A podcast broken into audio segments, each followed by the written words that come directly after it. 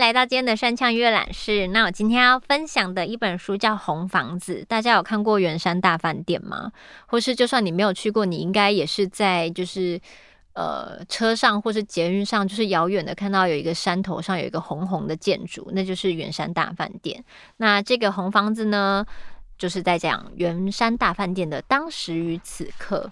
这地方其实有非常多，如果你对历史有兴趣的话，它其实发生了非常多故事，然后这个地方也见证了非常多重要的一些历史性的一刻，这样子。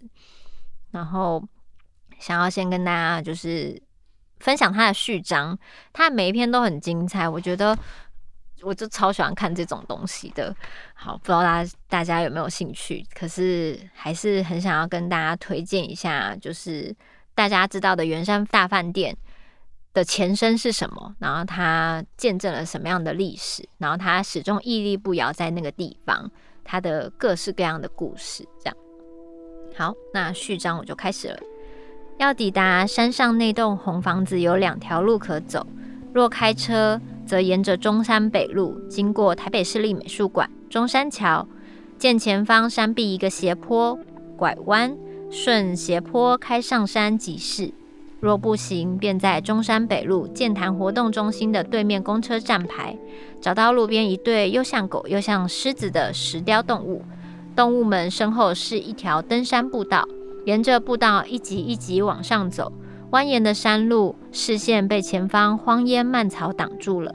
一转弯，眼前是一座巨大的牌楼，与北京雍和宫一模一样的牌楼。牌楼上由右至左写着“圆山大饭店”五个字，那雄浑强健的比例，乃出自孔子七十七世嫡长孙孔德成手笔。圆山大饭店，剑潭山上的红房子，楼高十四层，七彩画梁，飞檐斗拱，丹珠圆柱，金色琉璃瓦。古色古香的建筑语汇，把红房子修饰得像一则章回小说。广场上一车车的游览车，再来一波波游客。大亿年代，唯有此处大发利市，仿佛宫殿，仿佛庙堂。红房子尽是红地毯、红廊柱、红窗棂。红是朱红，是竹红，是鸽血红，是二月风花红。红是火红，是胭脂红，是蜡响歌时一径红。那庄严的大红色，在油漆公司已有专属的色票，是为圆山红。游客们在厅堂抬头张望天顶的梅花藻井，听着一旁的导览员好详细的解说。藻井是中国建筑中一种顶部装饰的手法，将建筑物的顶棚向上凹进如井状。四壁是有藻式的花纹，故而得名。藻井常见于宫殿或庙宇的天花板，通常在皇帝宝座或佛坛之上，往往是一个建筑最尊贵的地方。所以有风水师在媒体上说，圆山大饭店整栋建筑最佳能量就在梅花藻井所在的位置。站在藻井下方，可以吸收龙凤呈祥的富贵之气。圆山的梅花藻井中央有五条金龙环绕着一颗龙珠，意味着五福临门。龙在不厌精细的梅花藻井上，在栏杆的莲花宫灯，龙也在喷泉池里。金龙厅大堂有座三爪金龙喷泉，为圆山饭店前身圆山神社的遗留文物。一九四四年，一架日本飞机意外撞上神社，华美的木造建筑在熊熊的大火中付之一炬。唯独陵园的喷泉铜龙毫发无伤，众人莫不视为神迹。是以初代圆山饭店金龙厅落成，蒋宋美龄便责令部署把铜龙安置饭店厅堂。一九八七年，金龙厅改建，铜龙镀上 K 金，盘踞在袖珍的石造山林里面，口吐潺潺清水，水池里布满铜板。成了许愿池，祈求高考顺利，祈求家庭和谐，祈求婚姻美满。每一枚闪闪发亮的铜板都是一个小小的心愿。关于金龙风生水影的传说不胜枚举，是以名嘴们在谈话节目中总要拿它来说事。剑潭山龙脉乃是一条隐龙，隐龙只在平地露出头尾两端。木栅指南宫猴山上是龙头穴，剑潭山为龙尾穴。这穴眼呐、啊，就是在金龙喷泉上。龙在红房子无所不在。某常住在此的老外，某日一时兴起，仰头指点周遭金龙，因为太多太多了，头抬得高高的仰望，数到脖子都酸了。老外放弃了，他低头看手中的计数器，上头的数字是二十二万。红房子至少有二十二万条龙，故而说这是一座龙宫也未尝不可。龙在琉璃金瓦屋檐上，与麒麟、凤凰、众神兽并列，是为龙生九子。龙也在宴会厅的五彩琉璃屏障。见龙在田，神龙摆尾；飞龙在天，是为九龙照壁。玻璃屏障仿造故宫的九龙壁而建。飞龙是装饰，也是对统治者的讴歌。天龙是九五之尊的另外一个名字。这里是帝王的宫殿。一九四九年，蒋介石国共内战失利，败走台湾。失势的强人在这小小的岛屿，用坚强的意志排除异己，改组政党，企图重建自己的王朝。他在昔日的神社旧址起高楼，宴宾客。美国艾森豪总统、伊朗国王巴勒维、太皇普美蓬，一百一十一位国家元首来来去去，红房子一时间衣香鬓影。冠盖云集。后来蒋介石走了，父死子继，蒋经国上任。蒋经国死了，随后之李登辉、陈水扁、马英九、蔡英文几番改朝换代，风云变色，唯独红房子仍耸立在剑潭山上，静看基隆河流逝。中美断交谈判在此，民进党成立在此，国共陈江会谈也在此。红房子的历史就是小岛的历史。到如今，历史变成下午茶，蒋夫人的红豆松糕变成东西两侧密道。居安思危的年代，红房子为来访的元首打造紧急逃生路线，如今变成东西两密道。西侧密道长八十五公尺，共七十四个阶梯。密道还有一座长约二十公尺的滑梯，是为当初年事已高的蒋介石所设计。假使老总统在此遇上突发状况，就让随扈抱着滑下去逃生便是。二零一二年，某电视台女记者坐在滑梯上做连线，一个失神滑下去，发出手游愤怒鸟一样的哀鸣。影片在网络上爆红，累积百万点阅率，叫响了整个圆山密道的名气。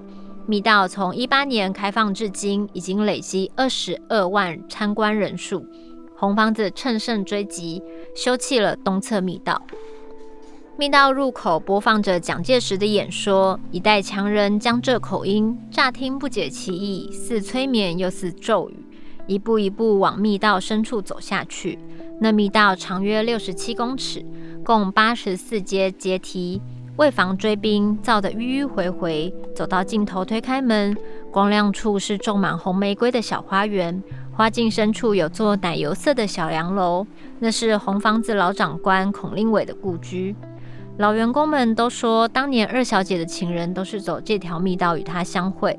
孔令伟，宋美龄的外甥女；孔祥熙，宋霭龄的次女，人称孔二小姐或孔二。然而，孔二、孔二只能私下议论。老员工们见着孔令伟，还是得鞠个躬，恭恭敬敬地喊一声总经理。孔令伟穿西装梳油头，好做男装打扮，没有喉结，领结打得比谁都还大，身不得男儿烈，心却比男儿烈。孔令伟四九年前往上海嘉陵大楼开公司，炒外汇，做进出口贸易，就喜欢别人喊他总经理。总经理现身红房子，人群如摩西出红海一样，让出一条通道，什么董事长、李监事都往旁边站。他头顶上司只有一个蒋夫人，姨母宋美龄视他为己出。他要风有风，要雨有雨，权倾一时。一九七三年，饭店的新大楼已经盖好了屋顶。他嫌建筑像大人戴小帽，整个砍掉重练。那红房子也在他的监造下有了今日风貌。两代强人走了，政权易主，红房子的主人换了好几任。小洋楼一度沦为仓库，堆满账册、传票和废弃的桌椅。但主事者现在都知道，历史是一门好生意。仓库又变成博物馆，展示二小姐爱穿的黑大衣、爱喝的洋酒和珍藏的枪支。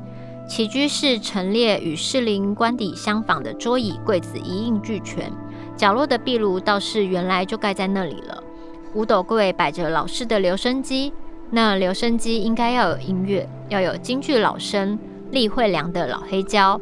国民政府重庆陪都时期，厉家班在四川名声大噪。厉慧良功老生兼武生，功底扎实，生龙活虎。蒋纬国喜欢，蒋介石喜欢，孔二也喜欢。在重庆，人人都说孔二男子扮相，眉眼与厉慧良有点相似。那壁炉里应该要放一盆火的。火光摇曳中，我们就会看到孔二在一个冬夜坐在沙发擦着枪，留声机里铜鼓金角齐鸣放。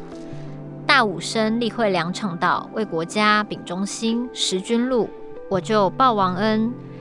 昼夜里奔忙，小洋楼窗外风一吹，也许会传来山坡上红房子的乐队演奏声。宋美龄、蒋介石宴请外国友人，梅花拼盘，竹笋清汤，园中排翅。”黄焖嫩鸡、花菇菜心、杏仁茶、各色鲜果，都是一九六二年蒋介石与宋美龄宴请越南共和国总统暨夫人的菜单。其实，小岛以中华民国之名摆来个邦交国，饭店广场上旗海飘扬，红房子每隔三五天都有排队，各国的国庆庆典、外交使节的圣诞舞会，欢笑声、歌声不间断。白色恐怖初期，处处禁舞禁唱，唯有此处夜夜笙歌。大使与贵妇随着音乐翩翩起舞，直到天明。烈焰之中，欢迎来到红房子和他的辉煌年代。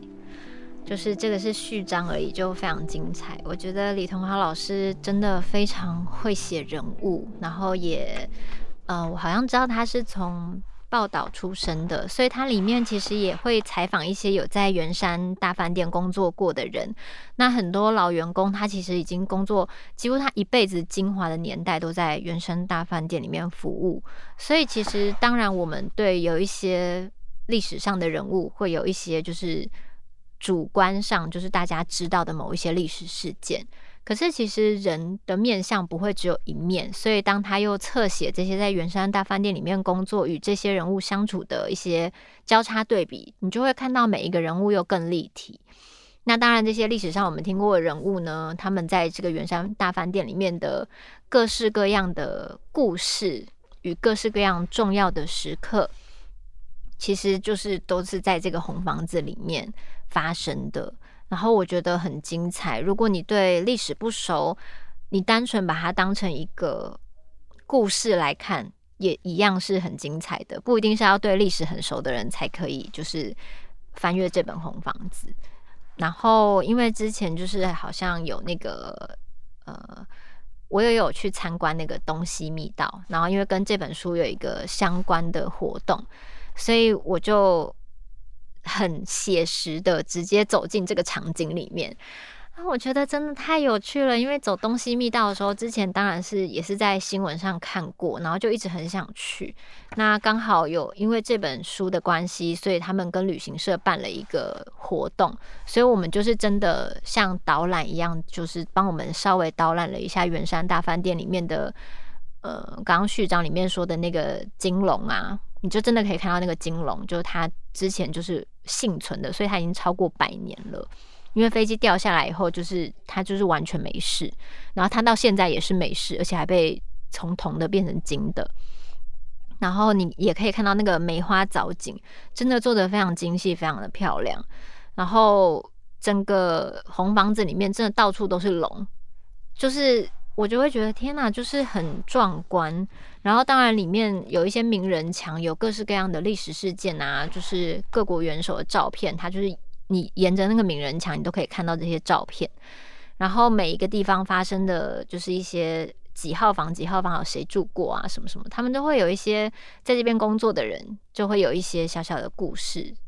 然后所以我觉得这本书真的蛮精彩的。就是如果你也很想要有机会去参加那个他们其实好像是可以开放参观的，就是东西密道。然后因为那天有跟着这本书的活动，所以我有去参观到那个呃，从东密道出去以后的那个玫瑰花园后的那个孔二小姐住的地方，里面真的就是会看到她收藏的洋酒与她的枪，然后就觉得哇，真的是简直就是身历其境。然后尤其是里面每一个人物，就是你可以透过这些保存很好的。不管是圆山大饭店，还有保存很好的这些文物里面，慢慢的去重重新回看，可能我还没有出生的年代，然后早期的这个地方发生的各式各样的事情。因为毕竟我蛮常演时代剧的，所以有时候不管是这种，嗯，不管我去参观一个什么古迹，或是有时候看到某一本书写这边的各种历史，都会是我很有兴趣的。嗯，就是读读各式各样的历史，然后帮助我知道，哎、这个地方的来龙去脉，都是让我觉得很像在挖藏宝图这样子。嗯，然后所以还蛮建议大家，如果有想要去参观东西密道的话，也可以先看看这本红房子，你会看到这个红房子里各式各样的角落，好，有点像密室探险啦，就是有各式各样的。你走到一个地方，你就立刻延伸出这旁边的故事线，这样子。对，然后这本书我觉得很精彩，然后李桐华老师真的很会写，就是很厉害。我觉得他写的每一个人物都好像戏剧角色了，当当然他们是真实存在的人，只是就是会让人脑中很有画面。然后参观完那一趟圆山大饭店以后。我对他的呃想法就不是只有圆山大饭店了，可能知道他前身是神社，在这之前又是呃剑潭山的一个庙，这样子就会觉得这个地方真的是很特别，而且一走进去就感觉好像车身人声都减少了，你就是被包围在一个山上的房子里，然后很安静，然后山很美，这样与世隔绝。之前只是去爬剑潭山。没有这么靠近的看过圆山大饭店里面，对，然后因为这本书还有刚好这个活动，所以也进去走了一圈，走完以后又再细细的再读一个这个书，就觉得啊，对这个地方的历史又更了解了，蛮有趣的，那也推荐给大家。